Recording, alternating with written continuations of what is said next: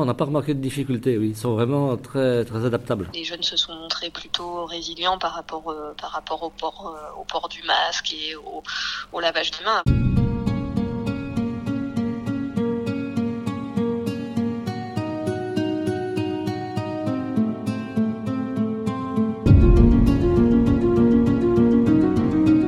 De protocole en protocole, les enfants sont directement impactés par les mesures sanitaires.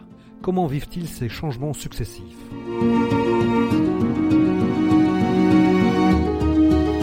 Je suis Laurent Gaudens, journaliste à la Nouvelle République et Centre Presse. Avec ce podcast dans l'œil du coronavirus, je vais vous raconter au jour le jour la vie au temps de la pandémie et l'impact qu'elle a sur notre quotidien entre Poitiers, mon lieu de travail, et Châtellerault, mon domicile.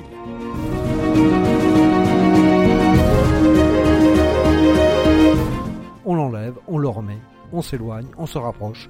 Depuis le début de la pandémie, les protocoles se succèdent dans les écoles de France. Depuis lundi dernier, entre autres changements, le masque n'est ainsi plus obligatoire dans les cours de récréation. De nombreux parents d'élèves ont un peu de mal à s'y retrouver dans toutes ces modifications. Alors que dire des enfants? Quel est l'impact de ces normes changeantes sur leur mode de vie? Pour en savoir un peu plus, je suis allé à la rencontre de Dominique Ménard, qui dirige depuis 2004 l'école élémentaire Andersen dans le quartier des Couronneries de Poitiers. Lundi, c'était jour de rentrée, et il accueillait une nouvelle élève à qui il devait aussi expliquer toutes les mesures sanitaires. Donc on est lundi matin et c'est le premier jour où on peut arriver à l'école sans le masque. Donc on va aller voir comment ça se passe.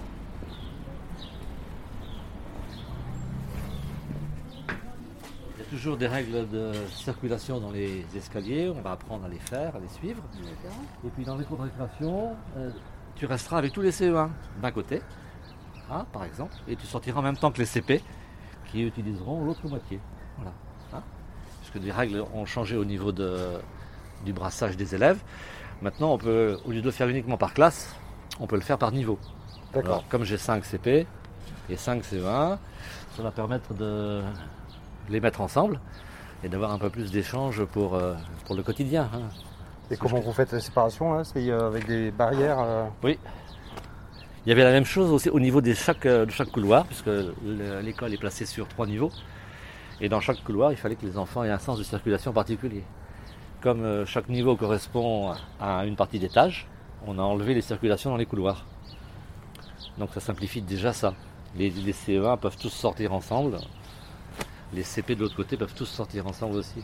Voilà. Et dans la cour de récréation, ça sera identique. Elle n'a pas besoin de badger, parce que pour le moment, euh, le fait de mettre son doigt sur un, sur un bouton 300 fois, ça peut faire des échanges de microbes, donc Ok. c'est au niveau de la classe. Donc Ok. euh, les toilettes, Voilà garçons Profitez, va laver tes mains là. ou filles. D'accord Oh oui, faut essayer 30 secondes, tu comptes jusqu'à 30 à peu près. Les CM1 montent par là, que les CE1, les autres CM2 montent ici, et puis les CP et les CE2, l'escalier du fond qu'on a vu tout à l'heure. Malgré l'allègement du protocole, on continue à avoir quelques règles quand même euh, et faire en sorte que les élèves se croisent le moins possible. Donc tous les niveaux des CE1 sont là, les 5 classes de CE1 sont de ce côté-ci, tous les CP sont de ce côté-là, les 5 CP sont de ce côté-là. Ils empruntent l'escalier du fond. Voilà. Comme ils ne sortent pas en même temps que les CE2, l'escalier n'est que pour eux, quand ils descendent et quand ils montent. Pareil pour les CE1, il n'y a que eux qui descendent et qui montent à ce moment-là.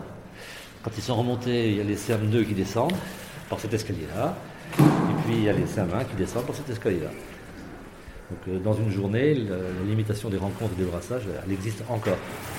Avant, on a vu une séparation dans les couloirs, avec un sens de circulation D'accord, Voilà. vous avez enlevé là. qu'on a enlevé.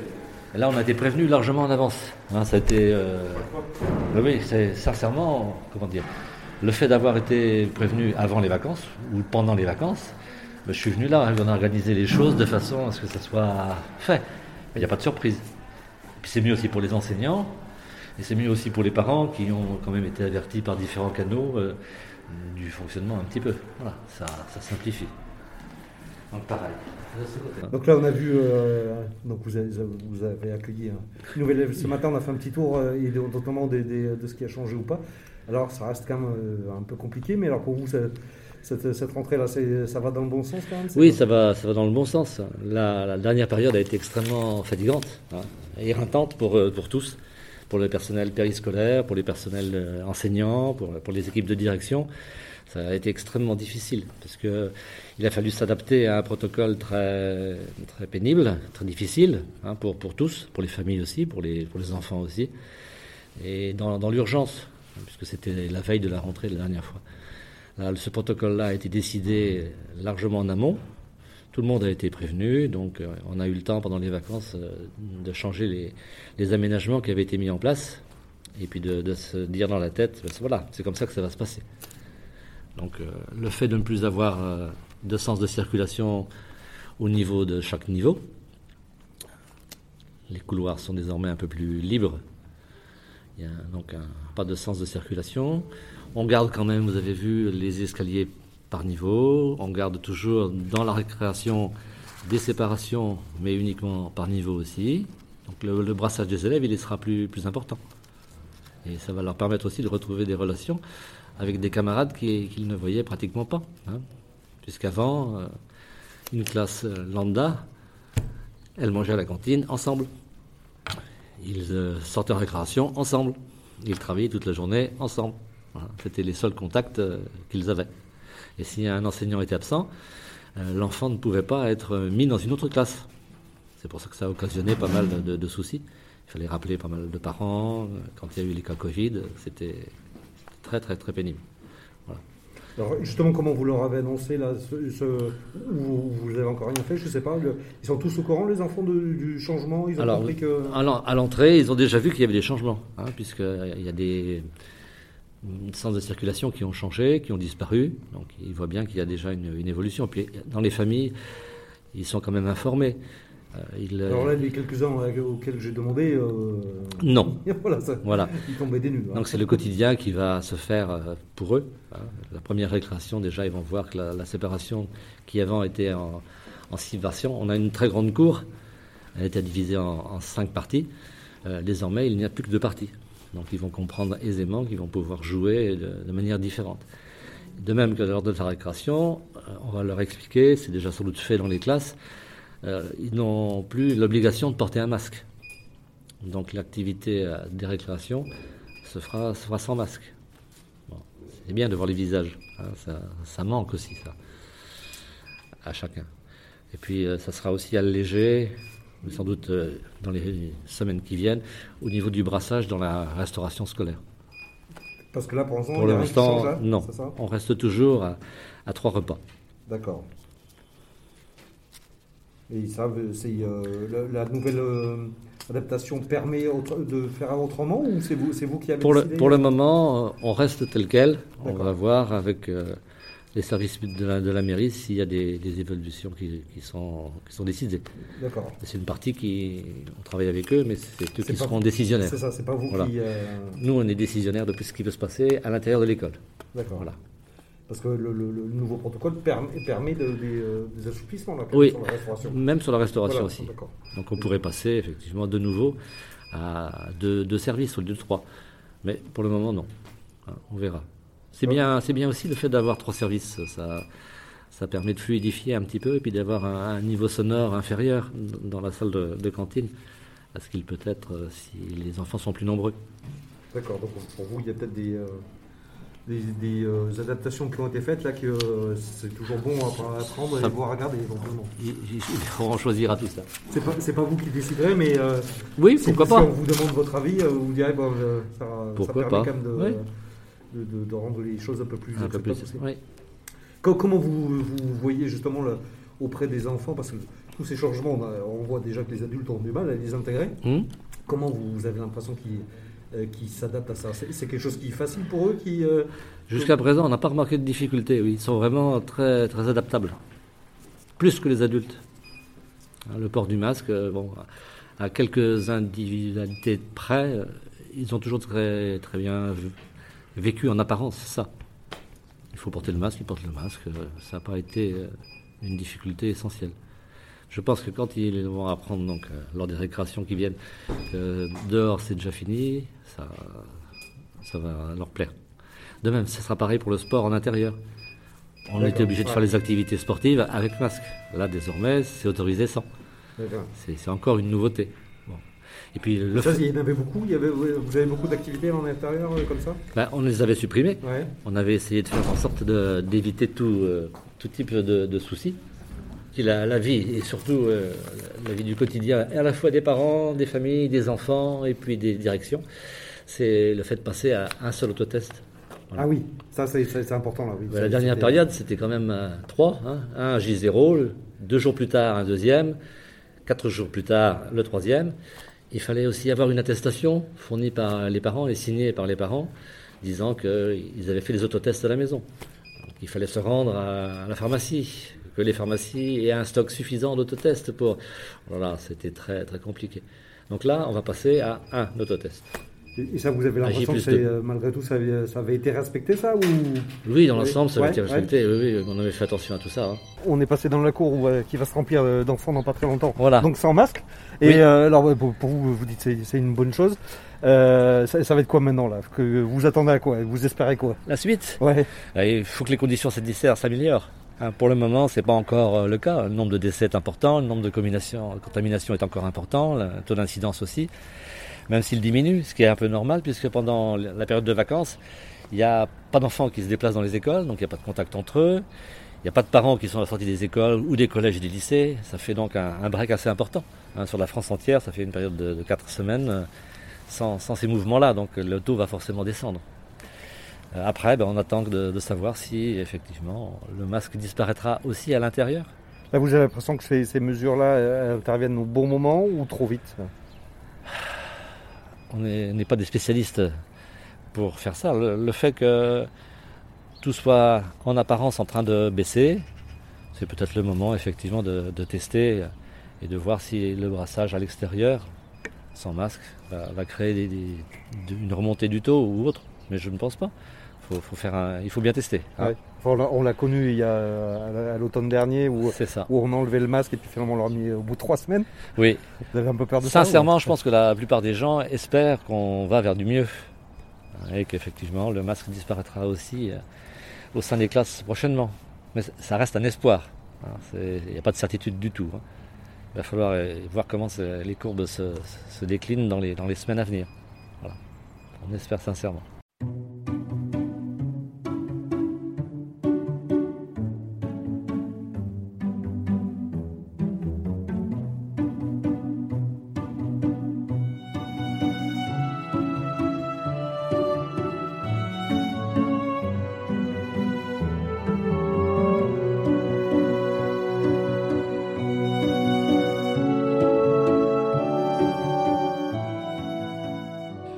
Les enfants et les adolescents résistent-ils dans ce contexte de pandémie? Quelles traces garderont-ils de cette période? Pour avoir quelques réponses, j'ai contacté par téléphone le docteur Coralie Vincent, pédopsychiatre au centre Henri Laborie à Poitiers. Je suis le docteur Coralie Vincent, je suis pédopsychiatre donc sur la maison des adolescents et des jeunes adultes de Poitiers et sur le, le CMP, le centre de consultation médico-psychologique de Poitiers pour adolescents également. D'accord. Et donc euh, là on voit euh, les les protocoles euh, changés euh, régulièrement à l'école. Euh, comment comment vous voyez ça et comment c'est répercuté auprès des, des, enfants et adolescents? Comment ils comment ils le vivent? Bah, C'est vrai qu'on leur demande beaucoup de facultés d'adaptation, de, souplesse, de résilience. Alors effectivement, c'est plus ou moins bien accueilli selon la, vulnérabilité, on va dire sous-jacente. Le, constat qu'on peut faire, c'est que en effet, le, le, passage, en tout cas initialement, d'une période d'école à la maison, puis de retour à, l'école, a été quand même, somme toute, assez compliqué pour un certain nombre d'élèves de manière, de manière générale. Nous, on a vu une augmentation assez significative hein, du nombre de de retrait scolaire anxieux, de difficultés, euh, enfin de phobie scolaire, comme on dit plus, plus couramment en, lien avec ça.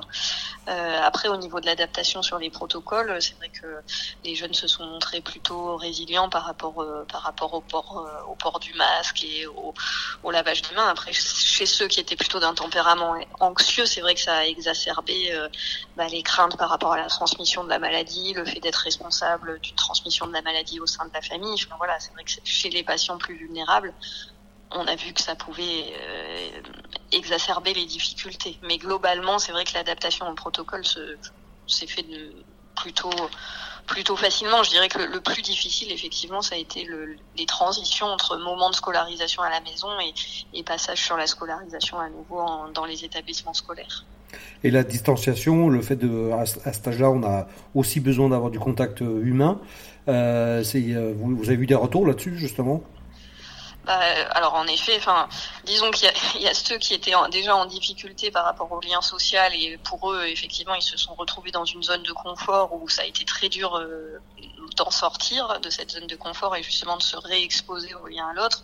En revanche, pour ceux qui euh, qui allaient bien, euh, ça les a quand même fortement mis en difficulté d'être privés de leur activité extrascolaire et euh, et d'être en huis clos familial parce que dans le huis clos familial parce qu'en effet l'adolescence notamment est un âge où on a envie d'explorer, de sortir un petit peu de des identifications au milieu familial et d'en trouver d'autres dans le groupe de copains. Donc là, oui, ceux-là, ceux qui, qui vont plutôt bien se sont retrouvés un peu en peine, mais je trouve qu'ils ont été quand même assez résilient hein, compte tenu euh, compte tenu du contexte.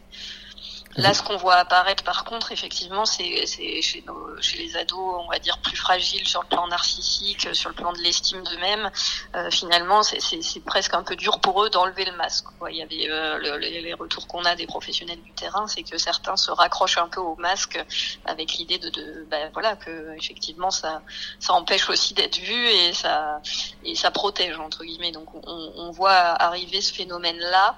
Et chez les plus petits, bah, la crainte qu'en enlevant le masque, la, crainte d'être contaminé. Quoi. Finalement, on a tellement entendu parler de ça pendant, pendant des mois là, depuis, euh, depuis 2020 qu'il y a ces craintes-là qui apparaissent.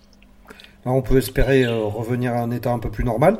Est-ce que vous pensez que cette euh, période, enfin justement ces aspects-là de, de, de masque, de distanciation, vont laisser des traces chez les enfants et les adolescents?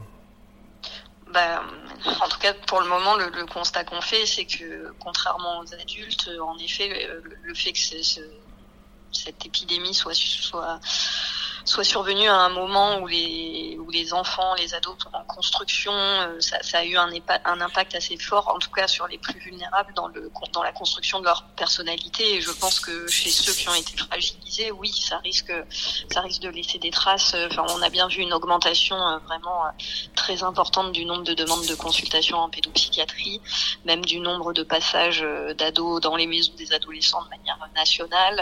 Enfin, les ados vont beaucoup vont globalement beaucoup plus mal et je crois que oui, ça risque de laisser, euh, de laisser quand même quelques, quelques traces dans la construction qu'ils ont d'eux-mêmes et, euh, et dans les projections qu'ils peuvent faire aussi dans leur avenir, quoi avec en plus le contexte géopolitique là qui se surajoute, qui je pense ne va pas forcément euh, aider.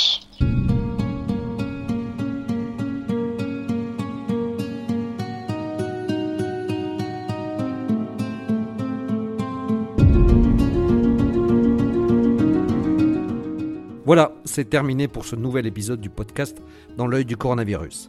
Si vous l'avez aimé, n'hésitez pas à en parler autour de vous, à le partager sur les réseaux sociaux, à vous abonner sur les plateformes de podcast telles que Spotify et Deezer, et à voter pour lui sur Apple Podcast. Ça nous aidera vraiment à continuer. Si vous avez un sujet que vous aimeriez voir développé dans ce podcast, n'hésitez pas à me le transmettre par mail à laurent.gaudens.nr-cp.fr. En attendant, Lavez-vous bien les mains et à très vite.